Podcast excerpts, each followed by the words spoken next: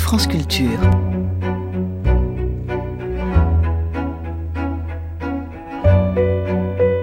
Les nuits de France Culture, une mémoire radiophonique.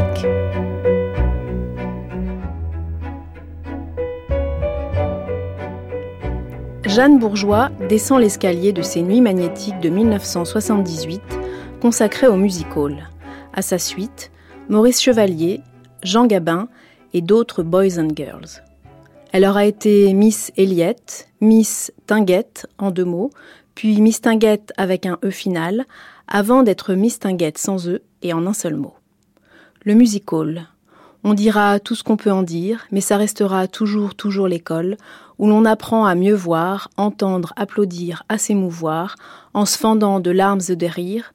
Voilà pourquoi, la demi-sol, j'aimerais, tu aimeras, nous aimerons, vous aimerez toujours le music hall dans ces nuits magnétiques de Roland Auguet et Michel Abgral.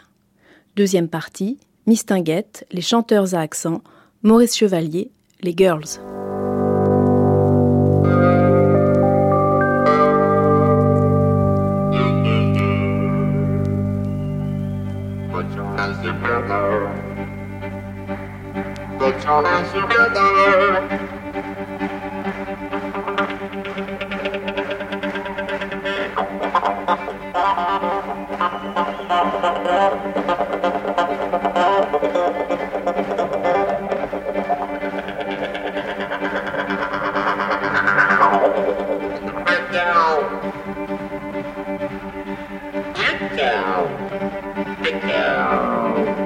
Nuit magnétique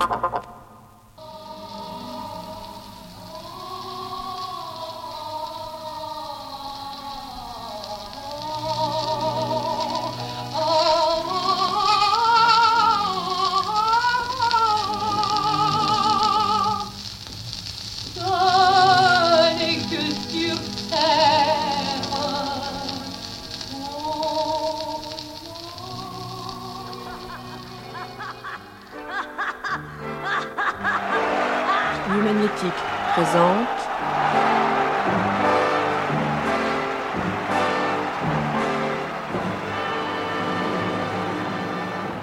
Le musical.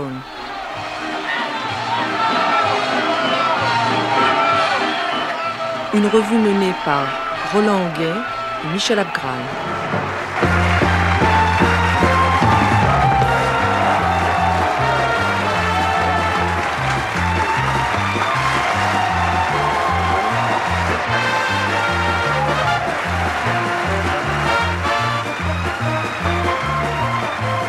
Deuxième tableau. Miss Tinguette, les chanteurs à accent, Maurice Chevalier, les girls.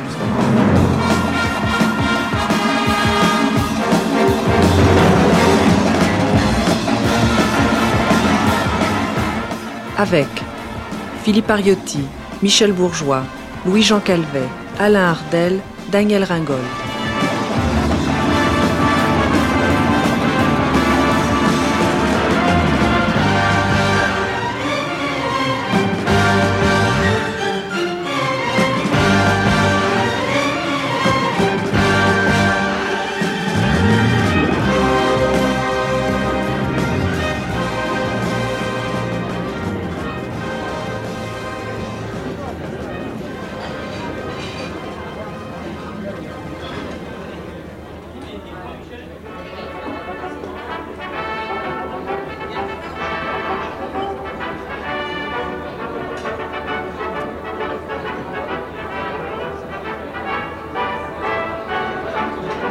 Dès son apparition empanachée au sommet de l'escalier légendaire, qu'elle descendait infailliblement toutes jambes offertes, la bouche fendue en un sourire de 32 touches de pur ivoire, le spectacle changeait de signe et faisait sa soumission à l'autorité royale de la meneuse de jeu. Les yeux noyés dans le cerne, quelque chose d'un peu mou, de fripé dans les joues et autour du menton. Une légère raideur de la démarche témoignait certes des ravages du temps, mais quelle fraîcheur dans le regard, quelle liberté de mouvement et d'allure, quelle séduction dans le sourire et quelle chaleur dans la voix. Était-elle encore désirable? Je ne saurais le dire, tant j'étais requis par la cohorte des filles de la revue dont je méprenais tour à tour. infidèle à l'une décanterait une autre, les convoitant toutes, et ne me résolvant à en élire aucune de crainte de m'aliéner par ce choix la possession toute mentale de la suivante. Mais il est certain que la présence de Mistinguette agissait à la manière d'un catalyseur. Son attaque directe du public, prise à partie comme en un duel. Sa voix éraillée, évocatrice des voluptés basses. Les mots à double sens et les allusions grivoises. L'obsession des jambes qu'elle avait toujours fort belles, dévoilées sous le moindre prétexte. Tout cela couronné par la gloire et la noblesse parisienne dont s'auréolait son nom, légitimait l'abandon du spectateur à ses instincts les moins avouables.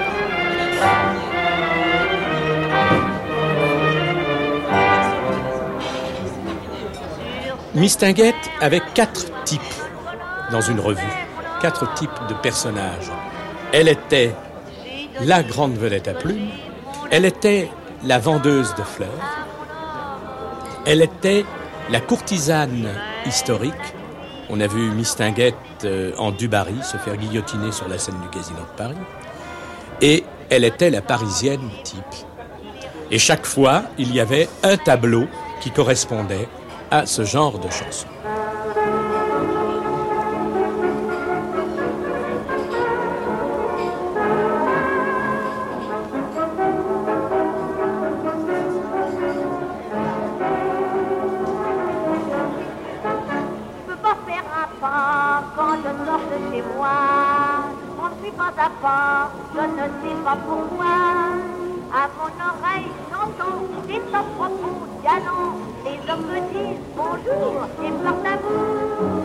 Ce que je vous propose d'écouter maintenant, c'est elle-même se présentant, se blaguant, dans une chanson qui était une chanson d'entrée célèbre et qui s'appelait C'est vrai.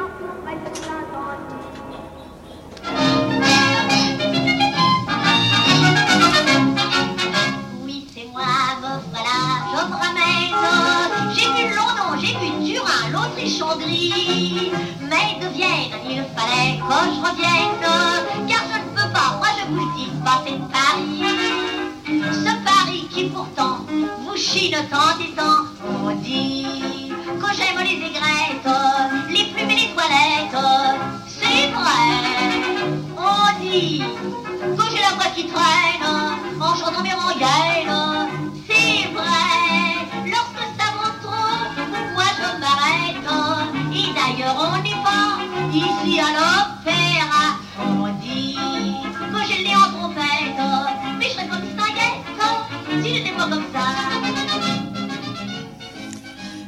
Oui, enfin, même si elle n'est pas à l'opéra, on disait deux choses de Mistinguette. Bon, d'abord qu'elle travaillait beaucoup. C'était vrai. Elle avait la réputation de quitter le ca- casino très tard. N'est-ce pas? Elle le quittait vers minuit, une heure du matin, suivie d'une cour d'admirateurs euh, innombrables et insensés. Elle parcourait généralement tous les grands restaurants de Paris, devait se coucher vers 3-4 heures, et à 7 heures du matin, elle était déjà au casino où elle passait une revue de détail. On l'appelait le général. Elle n'était pas tendre du tout. Alors, elle avait un truc terrible. Ah, ça, je me souviens, c'était. Ça, c'est un souvenir vraiment. Tous les dimanches, elle invitait des amis qui venaient pour le café ou pour déjeuner, suivant le temps, enfin bref. Et euh, pendant la semaine, on devait répéter certaines chansons.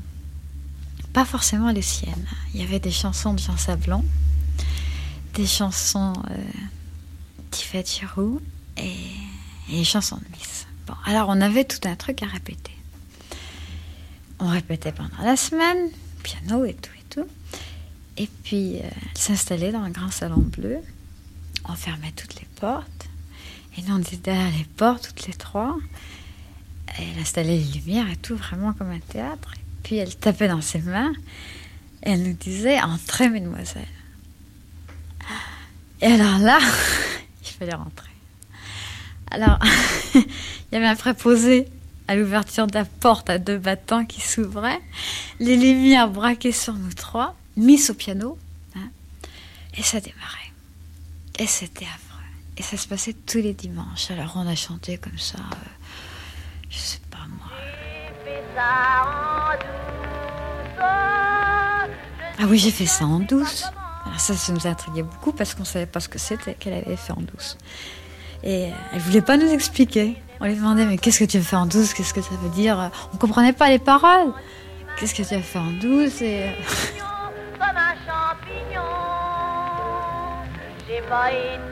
Et qu'est-ce que c'était le grand la, Comment c'était la chanson le grand? La grande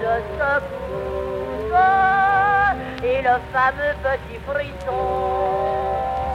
Le grand frisson, c'est ça hein?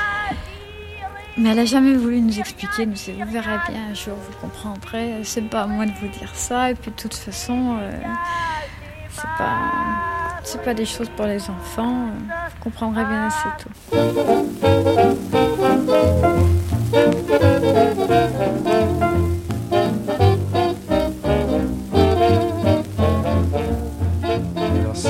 Vous ratiez l'entrée, comment ça se passait Ça se passait très mal. Ça se passait très mal parce qu'il fallait recommencer jusqu'à ce qu'elle soit réussie. Et jusqu'à ce qu'on démarre toutes les trois ensemble ce qui était le plus difficile, parce qu'on avait tellement peur qu'il y en avait toujours une qui commençait avant l'autre. Hein. Et puis très souvent, il fallait danser en même temps.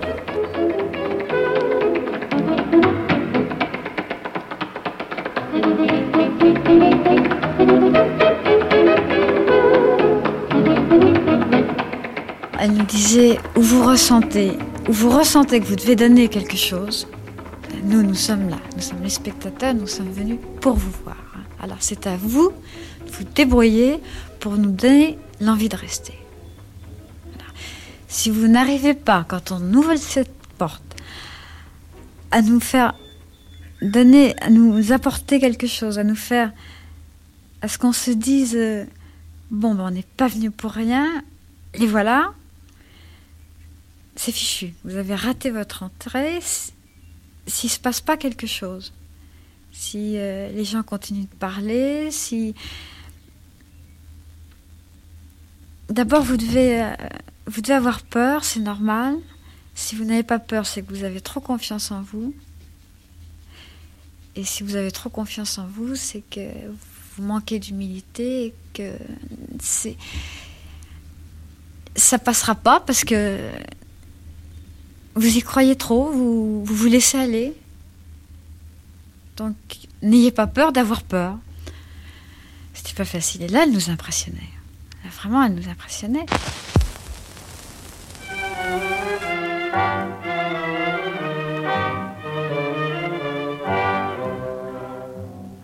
Sur cette terre, ma seule joie, mon seul bonheur, c'est mon homme. Je peux pas faire un pas quand je sors de chez moi. On ne suit pas à pas, je ne sais pas pourquoi.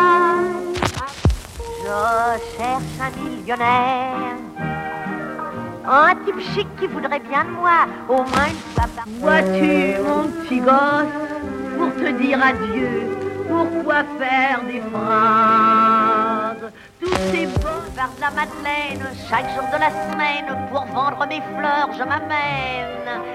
N'ayant rien à faire, comme couturière, je me suis mis Miss Tinguette m'explique le musical. Je pose la question comme ceci. Le public à l'artiste qu'il fait.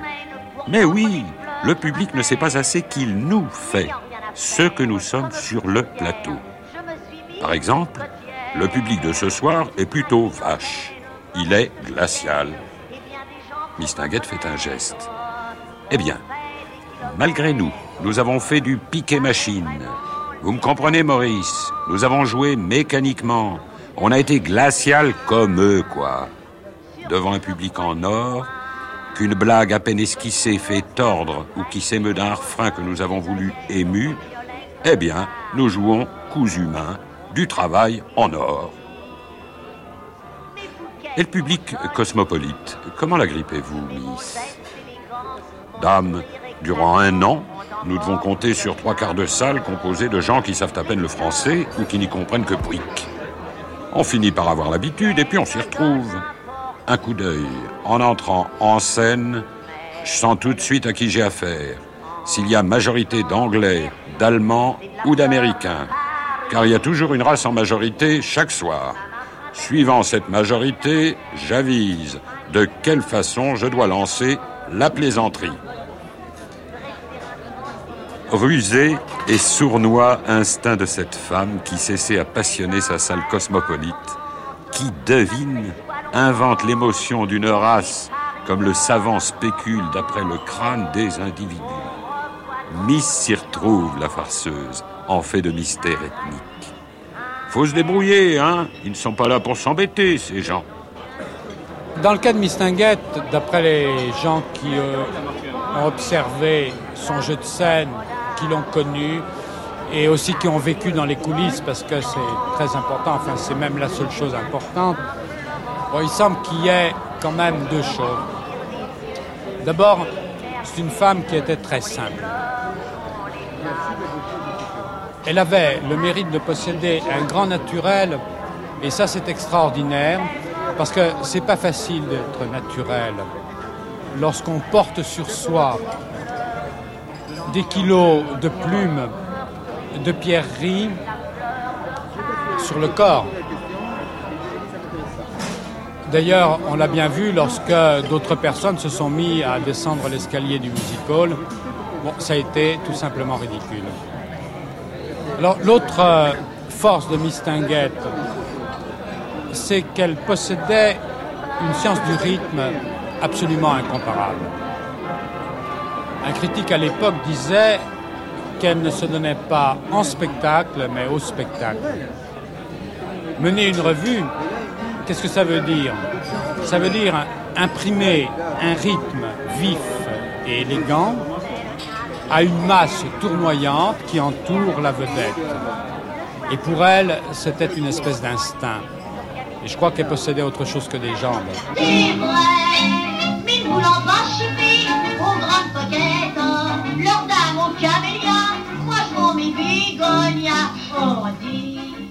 Cette femme avait trimé, mais vraiment trimé, pour accéder à la célébrité.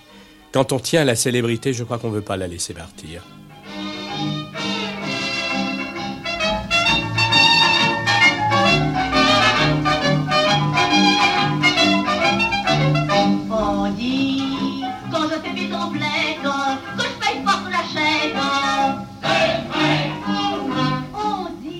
Vous savez, la célébrité, c'est une rencontre du grand talent, bien sûr. Quand on parle de Mistinguette, ça va plus loin, ça va au génie. Et de l'heure H, de l'heure où on a besoin de vous. La formule de spectacle n'était pas là, et Mistinguette était ce qu'on appelait à l'époque une gommeuse et pas autre chose, c'est-à-dire une chanteuse à mi-chemin entre la fantaisie et le réalisme.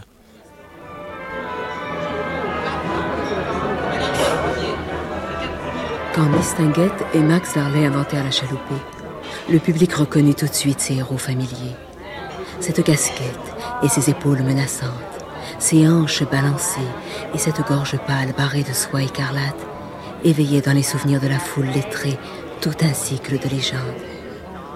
Et comme ces demi-dieux, incarnant les belles violences des amours primitives, prêtaient à la passion, par le moyen de la danse, un langage harmonieux, expressif et cadencé, la foule se mit à les applaudir ma foi, à peu près comme elle applaudissait en des siècles plus barbares les fureurs amoureuses et les transports sanguinaires des monstrueux héros de la tragédie classique.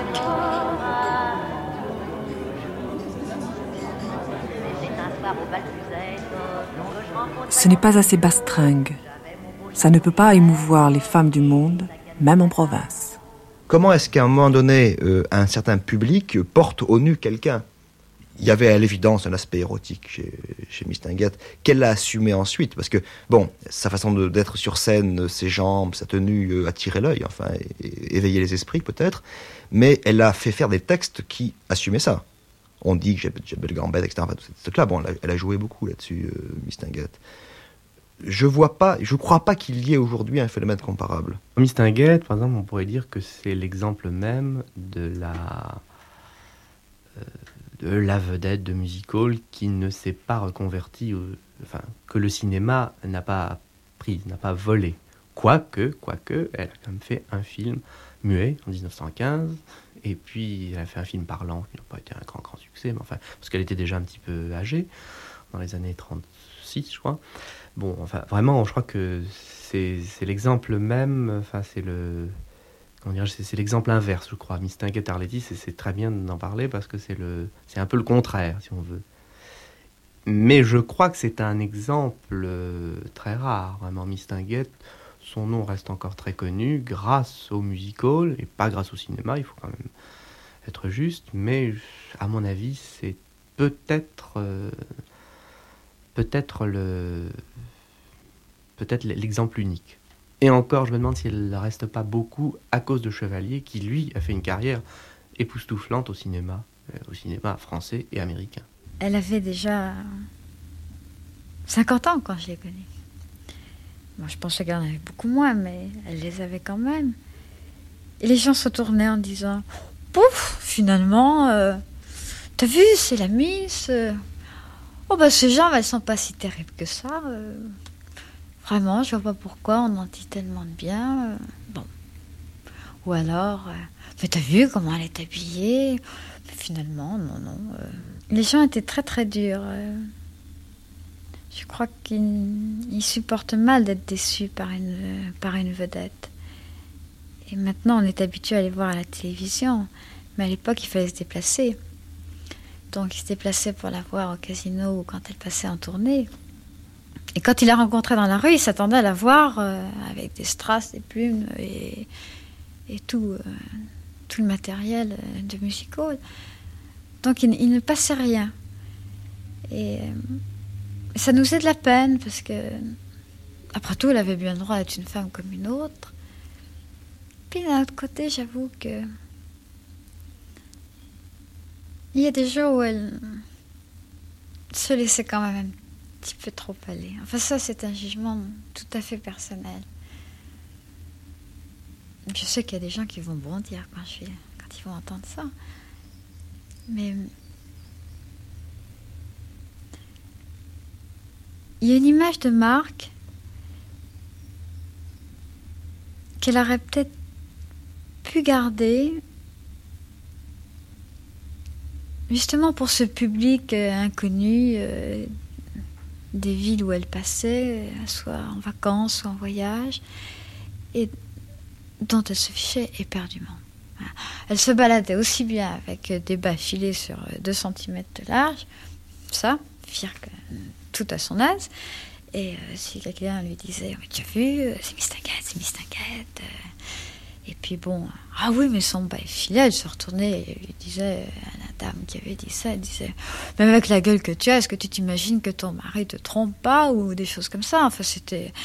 Bon, alors là, il s'en suivait soit une bagarre si la, femme était agressive, et c'est arrivé plus d'une fois. Et je l'ai même vu gifler une femme un jour qui avait fait une réflexion désagréable, et lui s'est retourné et la gifle est partie euh, comme ça, toute sèche et en lui disant euh, Mêle-toi. Ah, parce qu'elle tutoyait tout de suite les gens. Dès qu'elle était en colère, elle tutoyait. Mêle-toi tes affaires. Euh, ma vie ne regarde que moi et.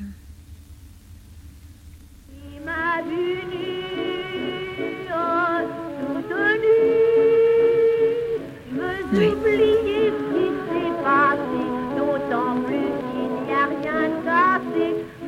Miss ce qui était plus important que, la qualité de sa voix, c'était un petit peu tout le mythe qu'elle véhiculait aussi. C'était la, voix du faubourg, c'était le type même de la parisienne, comme ça, populaire, qui est capable en même temps de se transformer en grande dame. Et dans toutes ses revues, c'est le thème central. Elle joue toujours aussi bien la marchande de fleurs, la fille des faubourgs. Elle joue toujours sur les, des registres différents, sur la vulgarité et la mondanité. Elle est capable d'avoir un peu une voix racoleuse, une voix un peu vulgaire, des intonations, et même au niveau des expressions. Et en même temps, elle a, bon, au niveau de l'apparition, du comportement scénique, elle a tout du personnage. Et elle peut en même temps euh, fasciner aussi bien le public euh, populaire que tout le public mondain. Elle a su se concilier un peu tous les, tous les types de publics en jouant sur des, des registres très variés et en même temps en montrant sa, sa souplesse aussi à passer de l'un à l'autre. Voyez-vous, ils ne valent pas très cher tous les hommes. C'est quelque chose à part. Parce que ça n'est pas un genre fixe, c'était une personnalité fixe. C'était autre chose. Elle allait de la chanson réaliste Elle l'a chanté, la chanson réaliste. Mon homme est une des plus belles chansons réalistes qui existent. La Java aussi, la Belote aussi, jusqu'à la fantaisie. Je cherche un millionnaire et d'une fantaisie folle. C'était un mélange de genres qui faisait cette chose étonnante, ce monument qui était Mistinguett tellement dans la peau, j'en suis dingo que celle qui n'a pas connu aussi ceci aux Elle détestait les, les femmes qui naturellement pouvaient devenir des rivales. Il y a même eu une gifle célèbre avec une figurante du Casino de Paris qui devait devenir Viviane Romance. Parce que Viviane Romance l'avait traité de vieux chameau. Il faut jamais dire leur vérité aux vedettes. C'était la Miss, la Miss, la fleur du pavé. L'œil narquois, la voix déchirée. Elle a aidé beaucoup de gens. Le premier, naturellement, ça a été Maurice. Maurice, elle l'avait rencontré aux Folies Bergères pour répéter la valse renversante où ils devaient tous les deux descendre l'escalier enroulés dans un tapis. Et un soir, ils l'ont vraiment très très très très bien descendu, très enroulé. Ils ne se sont pas quittés pendant plus de dix ans. Ça a été un des plus grands amours hein, du music hall, une passion dévorante. Et ça a donné les deux plus grandes vedettes qu'on ait jamais vues. le c'était une vraie monde de Paris. Tu seras toujours la Miss, là où la vie me conduira. Ton merveilleux visage, ton regard, ton rire traverseront les ombres bruyantes des endroits où l'agitation tente de remplacer l'amour. Tu as été ma femme, ma plus grande amie. Par toi, j'ai compris beaucoup de ce que la chanson et le travail m'ont permis de compléter par la suite. Notre métier nous a un jour séparés. C'est tout à notre honneur, Miss. Mais rien n'a pu faire que dans ton cœur et dans le mien, nos places n'aient été cimentées par nos enthousiasmes, nos victoires, nos erreurs. Tu peux te reposer, Miss. Tu as été le physique, l'esprit, la gouaille, le chic de la ville de la femme. C'était une miss, la miss que l'on n'oublie pas. On croirait qu'elle est encore là, dans sa loge, rue de Clichy, au casino de Paris. Tout en panaché, tendu pour son entrée. Oui, car la miss, la miss, l'arpette, le titi fait partie l'histoire de Paris. La Miss, la Miss, la Miss de Paris, la Miss.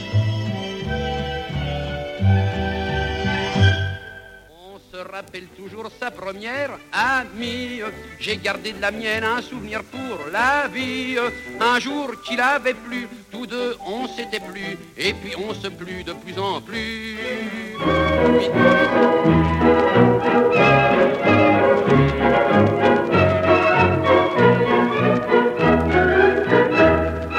C'était une vraie jeune fille, aux cheveux encore longs. Elle était de bonne famille, portait de longs pantalons. Elle a aussi lancé Jean Gabin. Jean Gabin était un boy au Moulin Rouge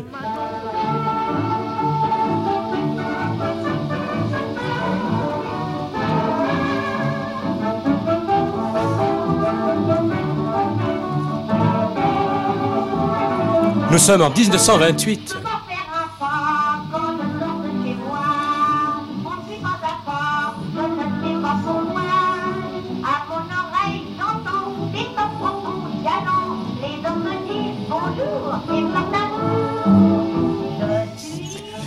La revue passait pendant combien de temps à cette époque-là? Six mois. On changeait de revue tous les six mois. Et c'était rentable? Oui, bien sûr. Il faut vous dire qu'à l'époque, il n'y avait pas de radio, ni rien. Jean Gabin, voilà. Mais on va l'entendre mieux tout à l'heure. Il a tout un couplet à lui.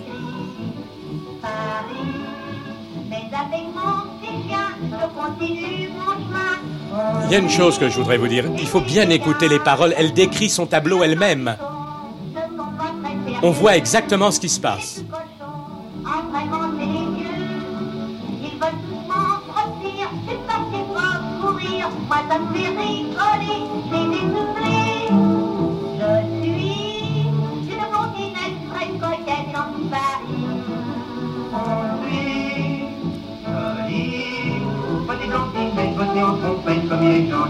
Voilà, monsieur Gabin.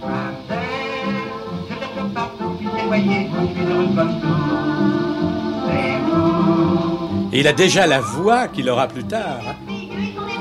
Il avait à peine 21 ans. Oui, ce qui me frappe, c'est la, permanence, parce que vous disiez, on est en 1928, on, on, sent quand même la permanence de la tradition française réaliste, alors qu'on est à une époque où déjà le jazz, bon, c'est la grande, grande, époque du Mais c'est ça le problème, Miss Tinguette, vous venez de le toucher du doigt. Et c'est pour ça qu'elle était très complexée par les gens qui pouvaient surgir à l'horizon.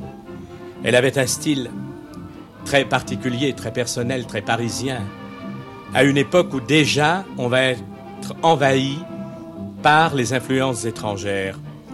Et en particulier, sans le faire exprès, elle va se créer une rivale terrible. Comment elle amène dans ses bagages, pour cette revue, qui était la revue Mistinguette, tout simplement, au Moulin Rouge que dirigeait alors Paul Foucret, elle amène un compositeur espagnol qui s'appelle José Padilla. Padilla vient de lui écrire deux chansons fracassantes qui ont fait déjà le tour du monde, dont une sera l'hymne de Paris pendant jusqu'à nos jours, c'est le fameux Ça c'est Paris. Il lui a écrit aussi la Valencia, et là je vous signale que Miss descendait l'escalier sur sa propre traîne qui faisait 60 mètres de plumes d'autruche rouge. Ça c'est ça c'est Paris et on entendra tout de suite après la Valencia.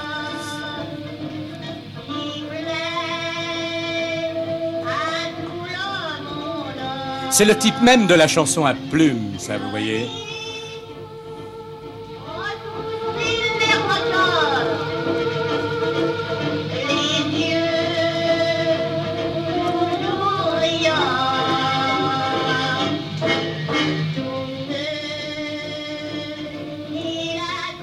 Quel était l'établissement? Le Moulin Rouge. Mais ensuite, ça l'a suivi partout. C'est devenu euh, l'hymne du casino de Paris aussi. C'est devenu l'hymne de Paris, en fait, et son indicatif à elle. Et même pendant la guerre? Même pendant la guerre.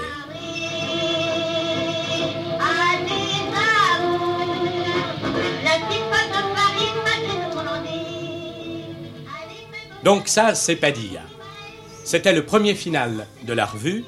Le second final, c'était la Valencia.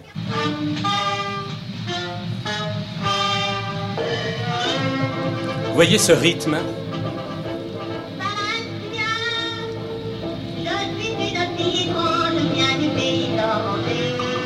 Et depuis, on allait toujours refaire ça. C'est un petit gimmick qui semblait rien.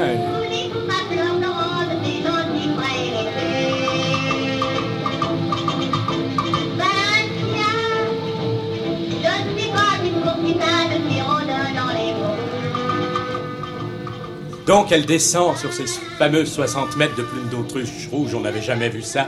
Le chapeau en plus était tellement lourd et empanaché que les boys eux-mêmes le traînaient, le soutenaient quand elle descendait.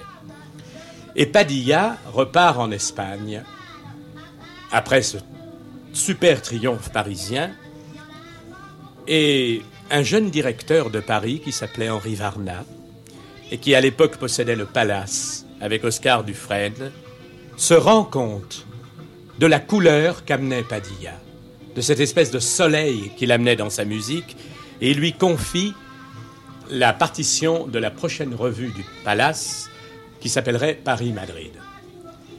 Et dans ses bagages, M. Padilla ramène une poupée, une véritable poupée de porcelaine, fragile, adorable, brune, avec une voix étonnante, une jeune femme qui apparaissait dans une merveilleuse robe de dentelle blanche, avec la grande mantille, c'était la première fois que Paris voyait ça. Elle ne parlait pas un mot de français, mais lui avait fait deux chansons fantastiques qui était El Relicario et la Violetera, Doña Raquel Meller.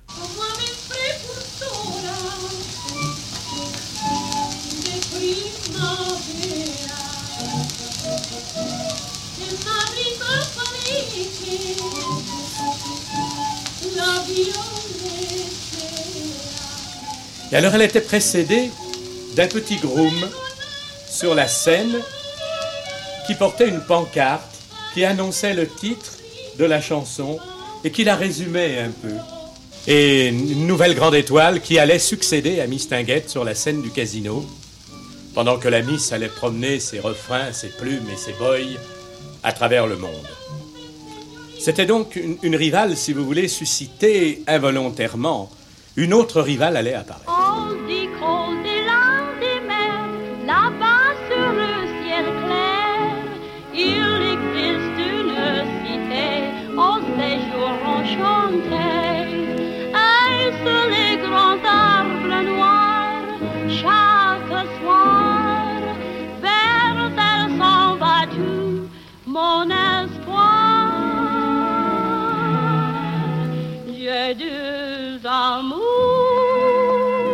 Indéniablement, dans le musical français, il y a cette lignée des, grands chanteurs à accent. La première apparition, si vous voulez, de ça est quand même antérieure à Raquel Meller. Elle va dater de la fin du 19e siècle et du début du 20e. C'est la Belle Otero. Bon, la Belle Otero, qu'est-ce que c'est? C'est d'abord une demi-mondaine. Euh, c'est une pas très grande danseuse et une piètre chanteuse. Mais elle amène cette espèce de souffle cette, ces espèces de rythmes nerveux, qu'était la machiche, qu'était le boléro espagnol. Et puis, tout ça était un peu tombé dans l'oubli euh, par le fait de la guerre de 14. Tout ça va revenir. Raquel, si vous voulez, ramène un nouveau soleil. Et quand Raquel disparaîtra de la scène, parce qu'elle retournera en Espagne, vite le flambeau sera repris.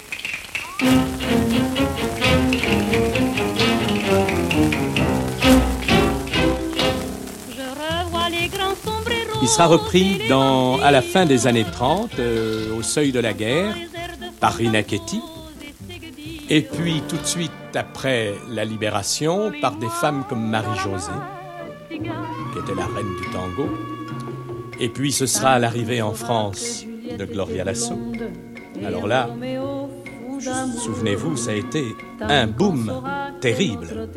Madame Lasso a été pendant 12 ans la première vente de disques française jusqu'à ce que une nouvelle venue arrive qui s'appelait Dalida et dont nous avons la chance qu'elle règne encore toujours. Dalida étant quand même toujours, après plus de 20 ans, une des grandes, grandes, grandes vedettes de la chanson.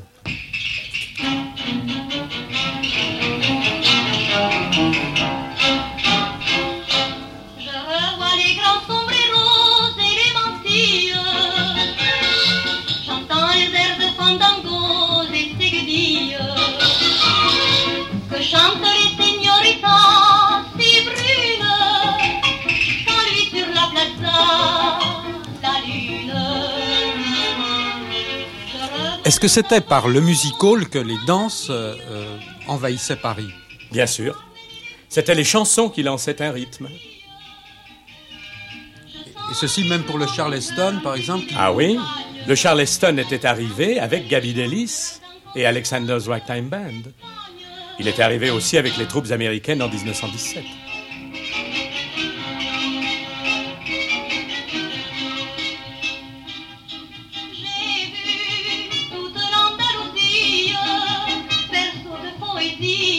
Alors je vous signale tout de suite qu'elle n'était pas espagnole, elle était italienne.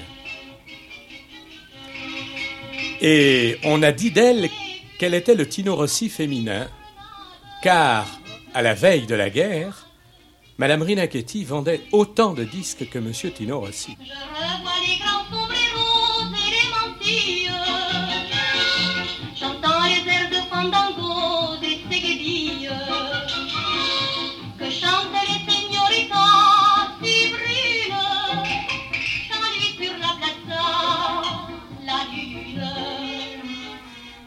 Professeurs de danse à l'époque étaient fous parce que c'était la fin de la valse hésitation.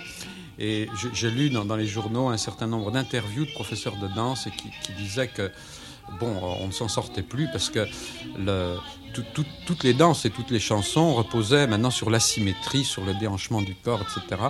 Et qui font l'apologie de, cette valse hésitation. Ils admettent le tango à la rigueur. j'aimerais que vous nous précisiez ce qu'était la valse hésitation parce que je crois qu'à l'heure actuelle, le plus grand monde. La valse hésitation, c'était une valse lente, c'était le Boston. C'était ni plus ni moins la rupture sur le troisième temps qu'on ralentit, tout simplement. Alors ça permettait des figures qui d'ailleurs étaient inspirées un peu des figures de tango. Mais ça n'était ni plus ni moins qu'une valse lente.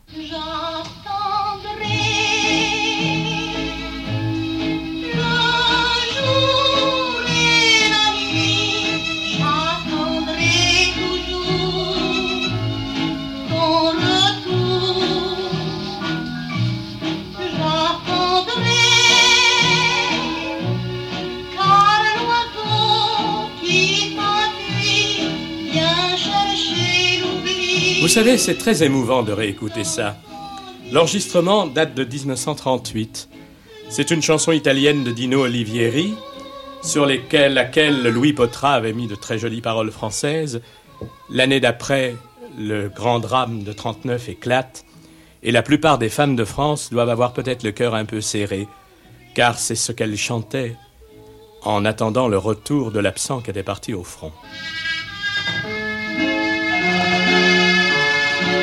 Les fleurs pâlissent, le feu s'éteint, l'ombre se glisse dans le jardin, l'horloge tisse des sons traitants, je crois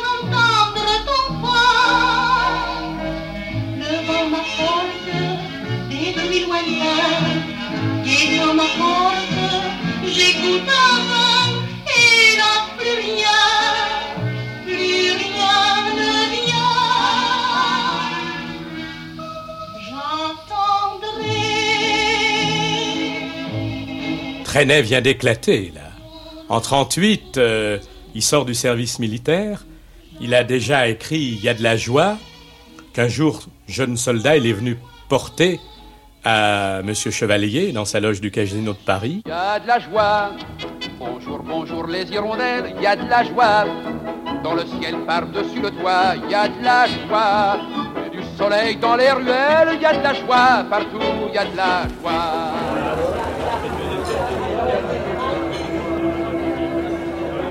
Miss avait entrepris de dégrossir Chevalier et, sitôt arrivé, le faisait mettre en habit pour l'habituer à porter ce vêtement avec aisance. Je passais souvent prendre Miss pour dîner. Elle faisait marcher Chevalier devant nous pour corriger ses défauts, car Chevalier chaloupait, comme presque tous les gars du faubourg. Tiens-toi droit, attends, mets tes pieds dehors, ne roule pas des épaules, etc., etc. Docile, Chevalier obéissait. C'est à cet ardent désir d'apprendre qu'il doit son succès d'aujourd'hui. Car après avoir été façonné par Mistinguette, il fut polissé par Elsie Janis quelques années plus tard. C'est parce que Mistinguette l'a obligé à porter l'habit qu'il est devenu un jeune premier. C'est parce qu'Elsie Janis lui a donné le genre anglais, le genre de Basil Allan, que Chevalier a pu réussir à Londres. Mistinguette lui a fait renoncer à son premier genre, à son maquillage outrancier, elle en a fait un beau gosse, alors qu'il n'était qu'un petit comique. Miss l'a dégoûté de la vulgarité, de l'effet grossier. Elle lui a donné tous ces trucs pour prendre le public, jusqu'à sa façon de poser le regard sur un spectateur ou une spectatrice. Chevalier a travaillé avec docilité avec Miss, avec Janice, comme il a travaillé sa boxe avec Warner, sa danse avec Jackson et tant d'autres, comme il a travaillé son français avec Bataille Henry, et son anglais avec Elsie Janis. Il m'a même demandé de lui apprendre la mise en scène. Tenez-moi un clair de lune. Donnez-moi un jeune homme et laissez-moi faire le reste. Elsie Janis.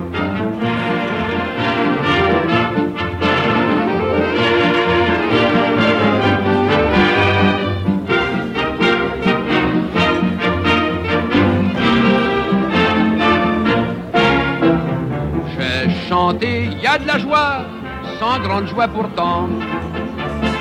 Chantonnait donc un petit air à pleine voix, l'air fut étouffant.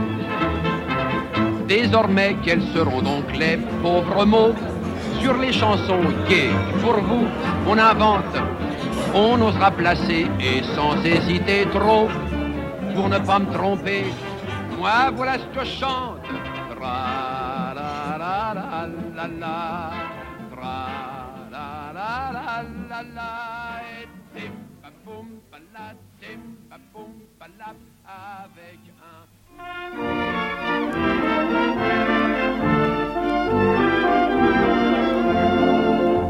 Vous qui passez l'âme en peine, si vous soupirez tout bas, c'est que la vie paraît vaine quand l'amour n'y rentre pas. Je connais votre mystère, vous avez peur d'un affront et vous restez solitaire, mais pourtant sachez le don. Chevalier, en 1908 ou 1909, il chante avec Mistinguett au Casino de Paris euh, quelque chose qui s'appelle La valse renversante. Mais il fera bien après la guerre, en 1985, une autre opérette qui s'appelle Là-haut, dont on trouve encore les disques. Enfin, il les a ré- réenregistrés sur micro-sillon à la, fin de sa vie. Bon, c'est-à-dire que Chevalier, que l'on considère un peu comme un chanteur, enfin, qui, avait des chansons, au sens les trois minutes que fait la chanson, eh bien, euh, a largement hésité au début de sa vie entre l'opérette et la chanson.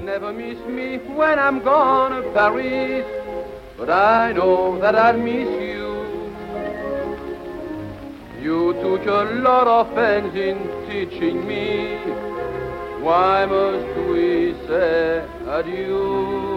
Chevalier qui a été un peu la revanche finalement du, petit français euh, sur la Grande Amérique. Fond, euh, Chevalier est parti très longtemps en Amérique après les guerres. L'Amérique c'était ce, grand boom économique, ce grand départ. euh, face à quoi le français c'était un peu cette mythologie du pain sous le bras et du béret basque sur la tête. Et Chevalier est parti chanter en Amérique. Chevalier, comme Aznavour aujourd'hui, si vous voulez, a été un peu une revanche du musical. À l'époque, on recevait le jazz. Aujourd'hui, on a reçu tout, tout le rock euh, anglo-saxon et on n'a jamais rien envoyé en, Amérique. Je, je dis Amérique, je préférerais dire aux États-Unis. Enfin, l'Amérique, c'est peut-être plus grand que ça. C'est beaucoup plus grand que ça. On n'a jamais rien envoyé en Amérique ou aux États-Unis. Eh bien, oui, euh, on a envoyé Chevalier et Aznavour à des époques très différentes. Et lorsque Chevalier revient en France après sa longue période à Hollywood, parce qu'il a chanté, mais il a surtout fait du cinéma. Il chantait dans les films, il tournait des films. Il a eu beaucoup de succès. L'accent fr- français se porte très bien en Amérique. On aime bien les gens qui parlent anglais avec un accent français. Bon, le retour de Chevalier, ça a été du délire. I've seen your mild days and some of your wild days down where the Seine flows and where the Champagne flows. Ah, si vous connaissiez ma poule, vous en perdriez toute la boule. Marlène et Darieux n'arrivent qu'en deux. La Greta Garbo peut aller retirer son chapeau. Ma pomme, c'est moi, je suis plus heureux qu'un roi. Je ne me fais jamais de mousse en douce. Je me pousse les hommes. Je le crois, font du souci. Pourquoi?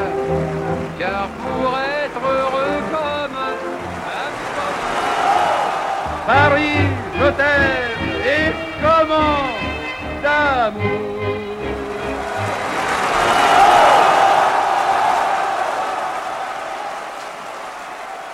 Chevalier, bon, indépendamment de ses qualités vocales, c'est Gavroche qui a réussi.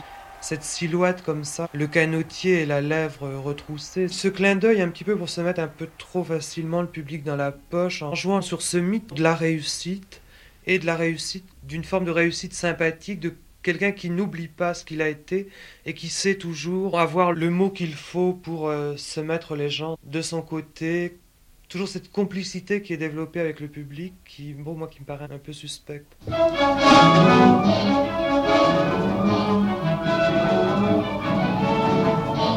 Les mains des petites femmes sont admirables et toutes semblables à des oiseaux. Elles agitent leurs doigts mignons et frêles comme les ailes de passereau. La fine menotte, coupée que tricote, quand elle se coiffe aussi, en faisant comme ceci, leurs gestes sont toujours jolis.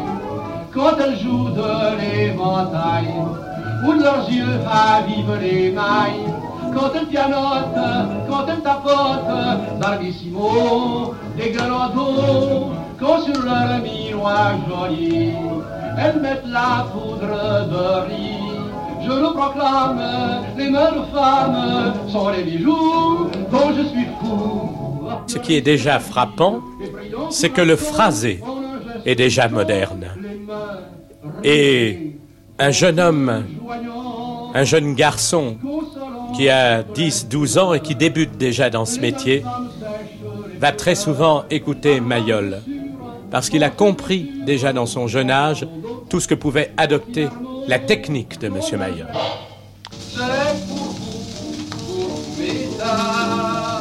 Alors d'où vient ce phrasé? Est-ce que c'est seulement l'héritage de Mayol? Non. Son phrasé venait d'abord de lui, de sa personnalité. Son phrasé venait de la rue. Maurice, c'est avant tout les pavés de Ménilmontant. Maurice ne chante pas, il met des mots sur des notes et le texte, il le dit comme il dirait une histoire. C'est ça le secret chevalier. Moi j'ai un souvenir de chevalier assez étonnant. Et seul, je l'ai vu pour la première fois, il avait 70 ans. C'était pour ses 70 ans à l'Alhambra.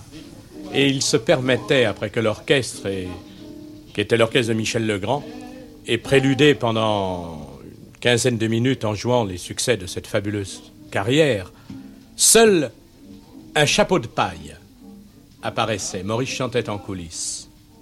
Vous savez, pour arriver à faire ça, c'était quelque chose d'inouï. Il s'est permis de chanter vraiment les choses les plus ineptes. Il faisait tout passer. Et en plus, il avait un sens étonnant de la musique, du rythme, de l'air populaire que tout le monde allait fredonner le lendemain, et de l'événement.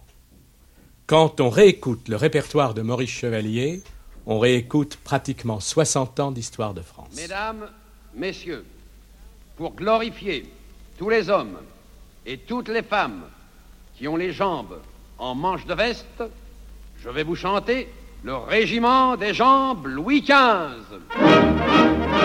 Quand je suis venu au monde, on a dit comme ça, il a les jambes en cerceau ce petit-là.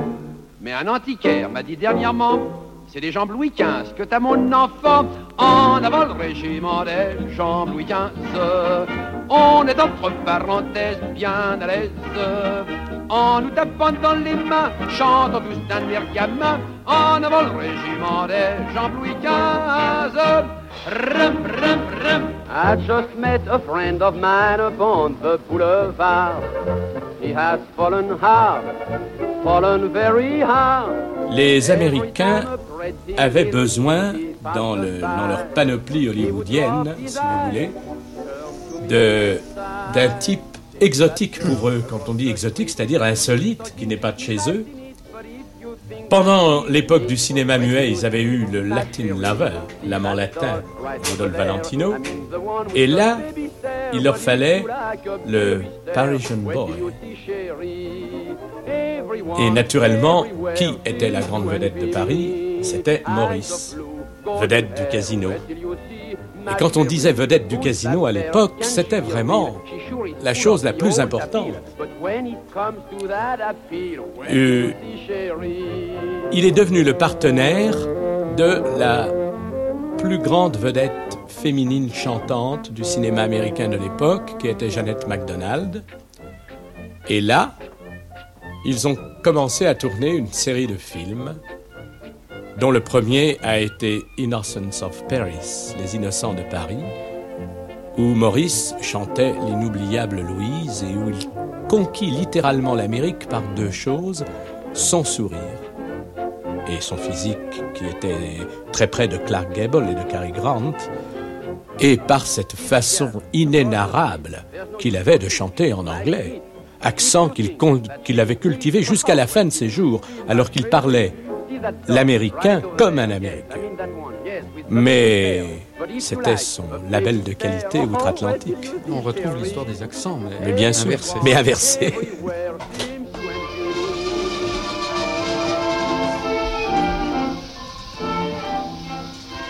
Wonderful, oh it's wonderful to be in love with you. Beautiful, you're so beautiful, you haunt me all day through. Every little breeze seems to whisper Louise, earth in the trees seems to twitter Louise. Each little rose tells me it knows I love you, love you.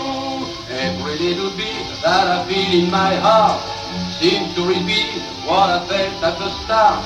Each little sigh tells me that I adore you, Louise. Et ce qu'il avait, c'était cette espèce d'élégance de couler la phrase. Vous voyez, même en anglais.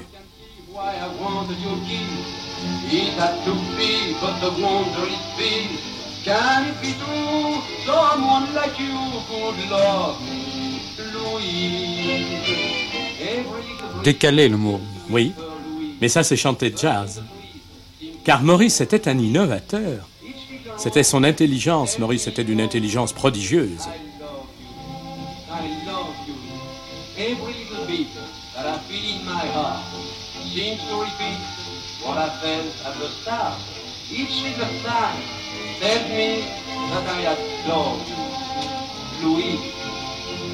Il a travaillé avec des gens de jazz? Bien sûr. C'est lui qui le premier a amené le jazz hors de Harlem. Quand il vient à New York, après les triomphes hollywoodiens, New York l'accueille en lui demandant de chanter au Carnegie Hall, ce qui, est la suprême consécration. Et quelques jours avant le concert, Maurice part avec des amis et son impresario américain faire une virée un soir à Harlem. C'était très dangereux, mais le fait qu'il était français lui amenait un petit peu, à cette époque de grande ségrégation, une immunité vis-à-vis des Noirs. Et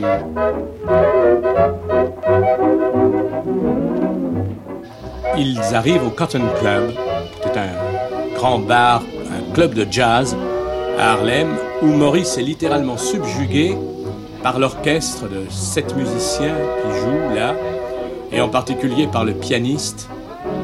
Il demande le nom de ce musicien, on lui dit qu'il s'appelle Ellington, et que ces musiciens l'ont appelé Duke, tellement il est excellent, et que le titre de Duke, c'est déjà quelque chose de formidable. Et Maurice se retourne vers ses amis qui l'accompagnaient. Il y avait donc son impresario américain, il y avait le directeur du Carnegie Hall, et il dit voilà, eh bien ce sera ce monsieur qui m'accompagne avec son orchestre, ou pas du tout.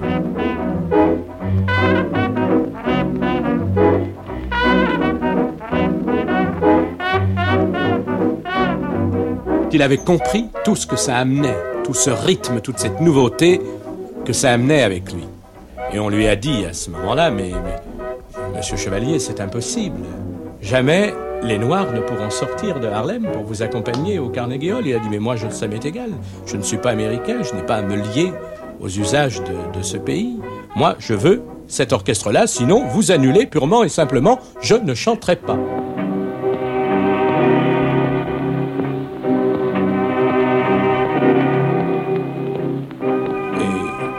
quand une star de cette importance disait quelque chose, eh bien, ça se passait. Et c'est comme ça que Duke Ellington a commencé à franchir les limites d'Harlem et à accompagner Maurice Chevalier pour son récital au Carnegie.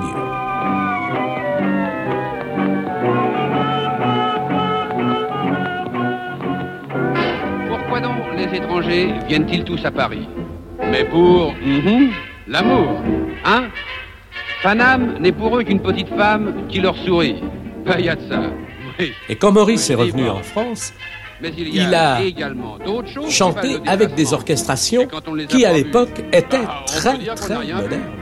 Avec des glissandos de trombones, avec des trompettes, avec Ah, euh, une batterie, chose qui ne se faisait pas avant.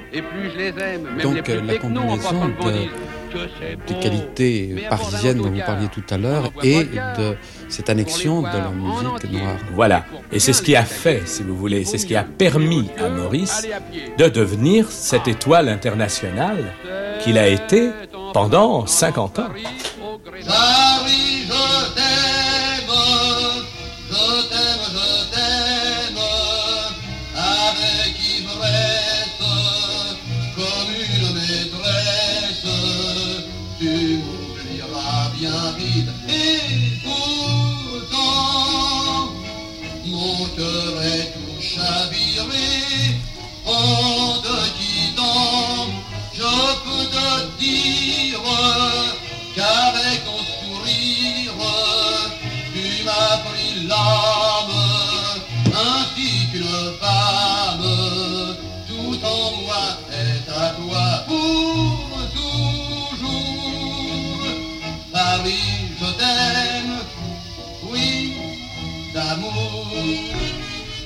1932, c'est Parade d'amour.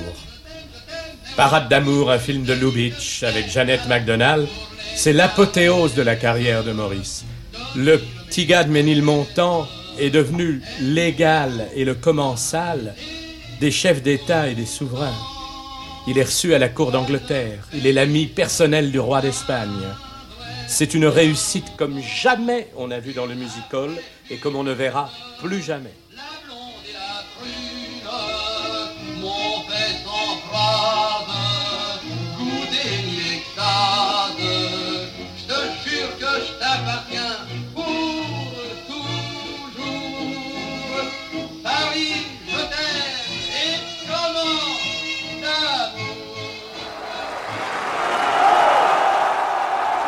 Femmes dont je me souviens avaient quelque chose de bien.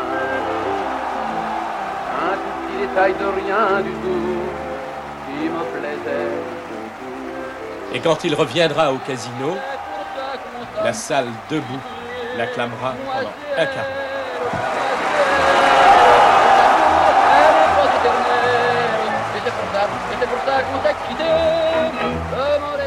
Donc Maurice, c'est une superstar. Dirons-nous, c'est la star tricolore un peu.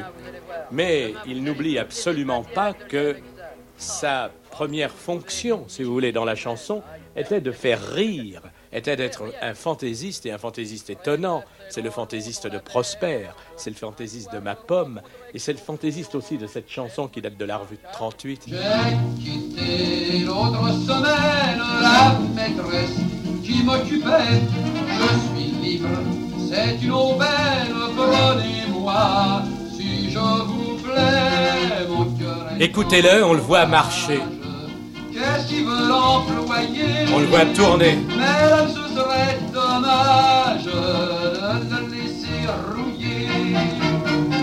C'est formidable, la personnalité passée dans la voix, à ce point-là, c'est une science que personne n'a eu d'autre. La répétition, idiote et convaincue de Les épiciers sont très polis, appuyée par nos expressions ridiculement sincères, provoquait dans la salle un rire inextinguible. Maurice Chevalier. ne rien toucher. Mon cœur est en chômage. Qu'est-ce qu'ils veulent empocher En Il y avait une mobilité bien réelle sur la scène. Ah bien sûr. Maurice était un grand danseur. Écoutez-le, il sourit. Il blague. Son œil pétille, écoutez-le. Un cœur en chômage. C'est pas 20 sous, c'est pas 10 sous, c'est pas 5 sous, c'est un œil. Pour l'amour. Madame, vous voulez mon cœur? Non Pourquoi? Ah, vous en avez déjà trois à vous occuper. Ah, ben je comprends. Quel travail, dites donc, hein Eh ben, j'en passe, madame, j'en passe. Ma- madame, vous voulez mon cœur? Oui Par ce soir, pourquoi Ah, parce que votre mari est à côté de vous. eh ben, écoutez, je vous l'enverrai poste restante. Ça va comme ça? Entendu pour un cœur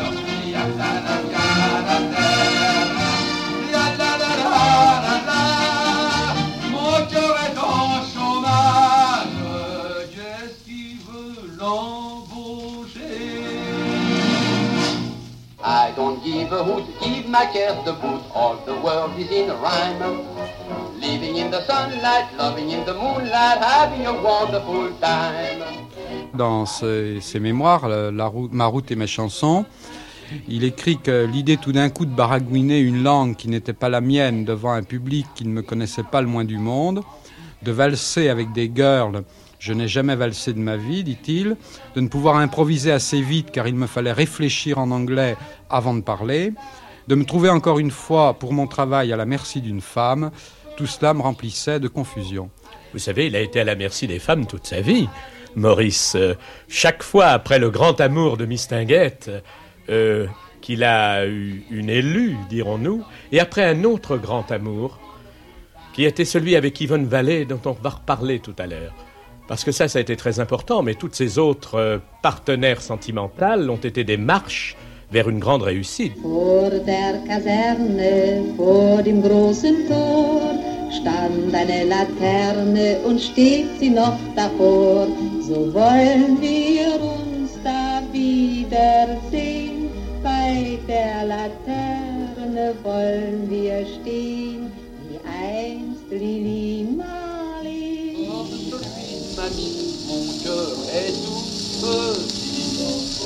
Mais les femmes légères me l'ont un peu grandi. Il arrive un jour, on a des lourdes. Quand on laisse entrer trop de femmes dans son cœur. Madame Chevalier, Vous auriez envie d'être aimé, monsieur, mais moi, qu'on c'est pour la fille.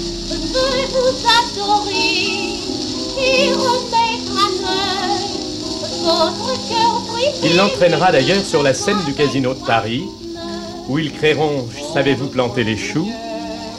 Et ensuite, euh, Maurice Papillon quittera Yvonne Vallée, euh, divorcera, mais l'installera royalement à Cannes.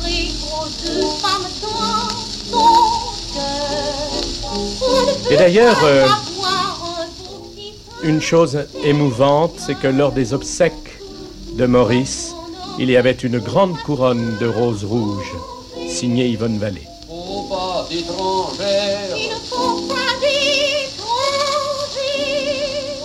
tout ce qui vous plaît à l'avance me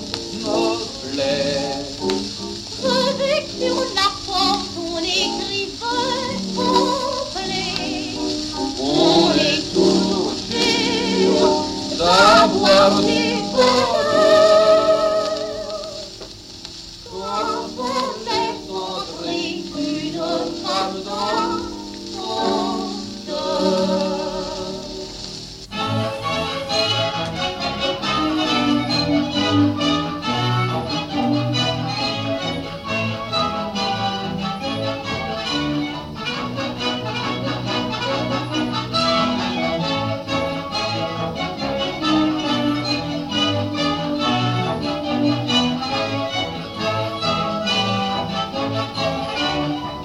Ça, c'était toujours les filles qui descendaient avant lui. Hein.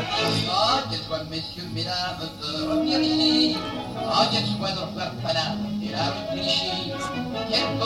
Ah, chanter en français. Car là-bas, en Angleterre, on chante anglais. Ah, on revient, ça fait un Oui, elles étaient anglaises, c'était un label de qualité. Oui. D'ailleurs, les girls, on dit les girls pour les danseuses de music hall, c'était des anglaises. Il y a deux spectacles lorsque les girls se démènent. Le second, c'est la salle.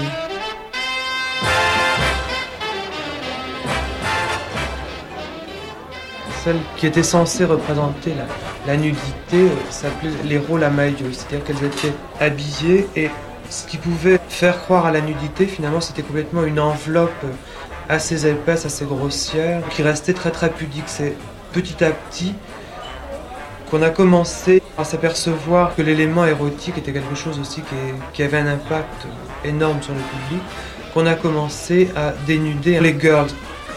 Ça, le phénomène de la girls nue a été très très progressif. C'est dans une revue de Jacques Charles qu'on a eu l'idée de faire apparaître euh, d'une coquille qui était censée être dans un fond marin. Il y avait une perle qui s'ouvrait et une femme nue qui est apparue. Bon, et à l'impact du tableau, on a compris que là, on venait de découvrir quelque chose, qu'il y avait un élément qu'il ne fallait pas lâcher. Et progressivement, on a multiplié la- l'apparition de, femmes nues. Mais ça a toujours été quelque chose qui a été réservé finalement à un ensemble. Jamais, par exemple, on a eu de, de grandes meneuses de revues ou de, de vedettes dont les noms étaient connus du public qui se sont déshabillées. Donc c'était inconcevable de, déshabiller Miss Tinguette. C'était du même coup complètement la, la démythifier. C'était toujours la femme, mais la femme anonyme, qui était dénudée et, si possible, en série. Il y avait quelque chose de, sécurisant comme ça et en même temps c'était une façon de, retrouver un peu une image de la chasteté. D'ailleurs, dans toutes les déclarations des, des producteurs de revues, on arrive à quelque chose d'assez contradictoire et aberrant, où on déclare qu'il faut que la, nudité soit chaste. Et le meilleur moyen de la rendre chaste, c'est de la multiplier à l'excès. C'est une façon de la, de la montrer tout en l'évacuant.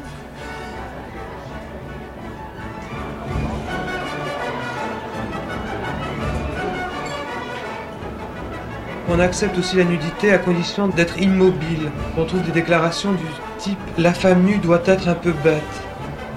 C'est-à-dire qu'elle ne doit pas être quelque chose qui captive en soi, elle doit être là comme élément décoratif beaucoup plus que comme... euh, elle ne doit pas s'afficher comme élément érotique. C'est bon, progressivement par la suite que la nudité euh, devient déjà beaucoup plus euh, provocante et sort un petit peu du décor. Parce qu'au au départ, c'est une nudité très très décorative, c'est un peu une toile de feu.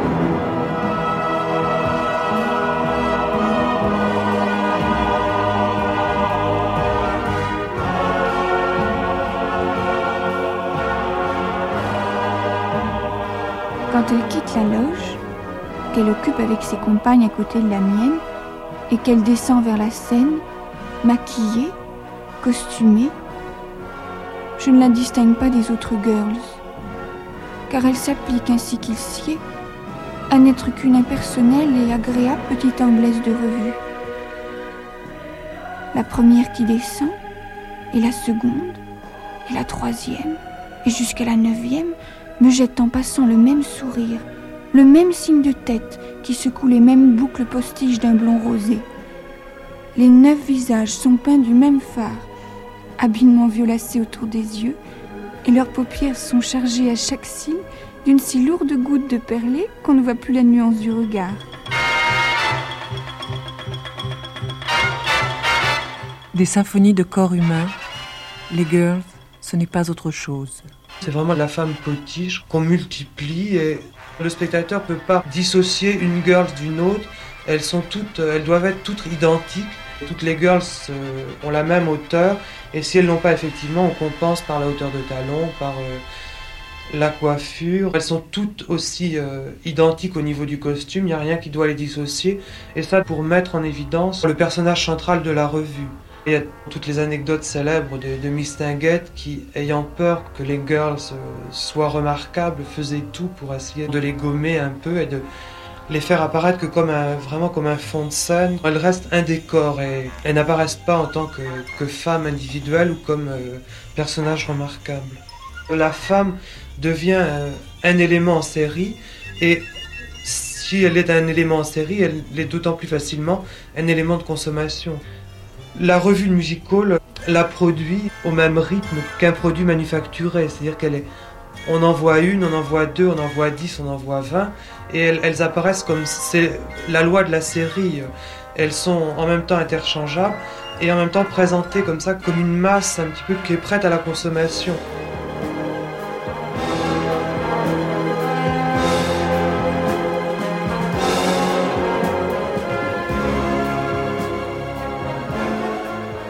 Girls étaient très très reconnaissables l'une de l'autre, mais surtout parce que elles n'avaient pas un rôle ni de meneuse de revue, ni de, tableau d'ensemble.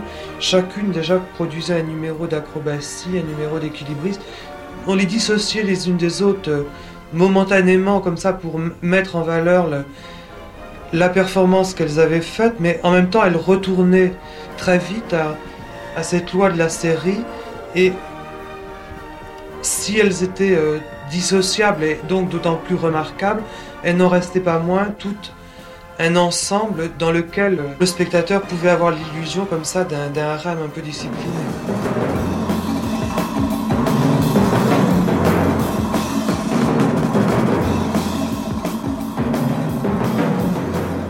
La danseuse vous jette au visage de la chair et un peu d'âme.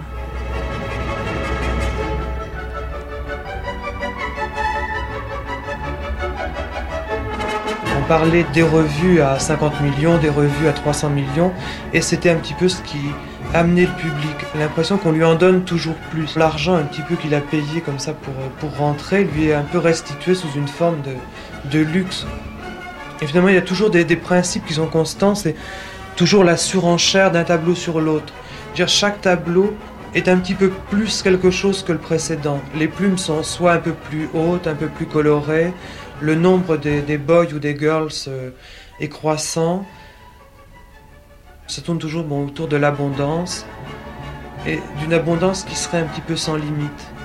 Toute la progression du spectacle c'est jamais sur un effet qualitatif, c'est toujours sur, sur, du quantitatif que ça joue. Et l'apothéose finalement de la revue, c'est à partir du moment où on peut plus en donner plus.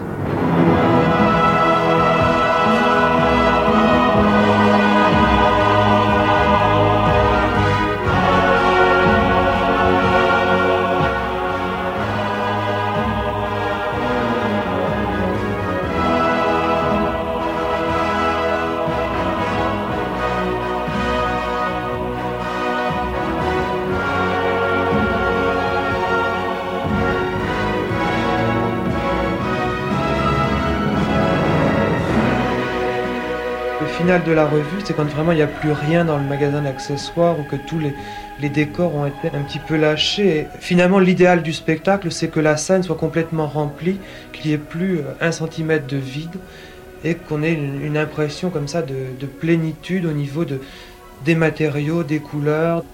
Que l'abondance soit absolument totale, que le spectateur ait un espèce de rassasiement comme ça de tout ce dont il peut rêver.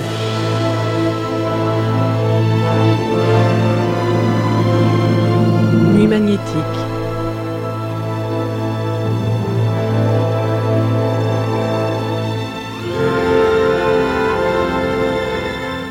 musical. Deuxième tableau.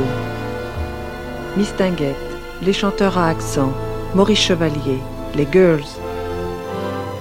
Avec Philippe Ariotti, Michel Bourgeois, Louis-Jean Calvet, Alain Ardel, Daniel Ringold. Texte 2 Colette, Jacques Charles, Maurice Verne, Patrick Valberg. Lu par Virginie Billedou, Claude Berman, Anne-Marie Abou, Yves Canel, Maurice Travail. La revue était menée par Roland Anguet et Michel Abkral. Cette émission a été diffusée pour la première fois le 19 décembre 1978. À suivre.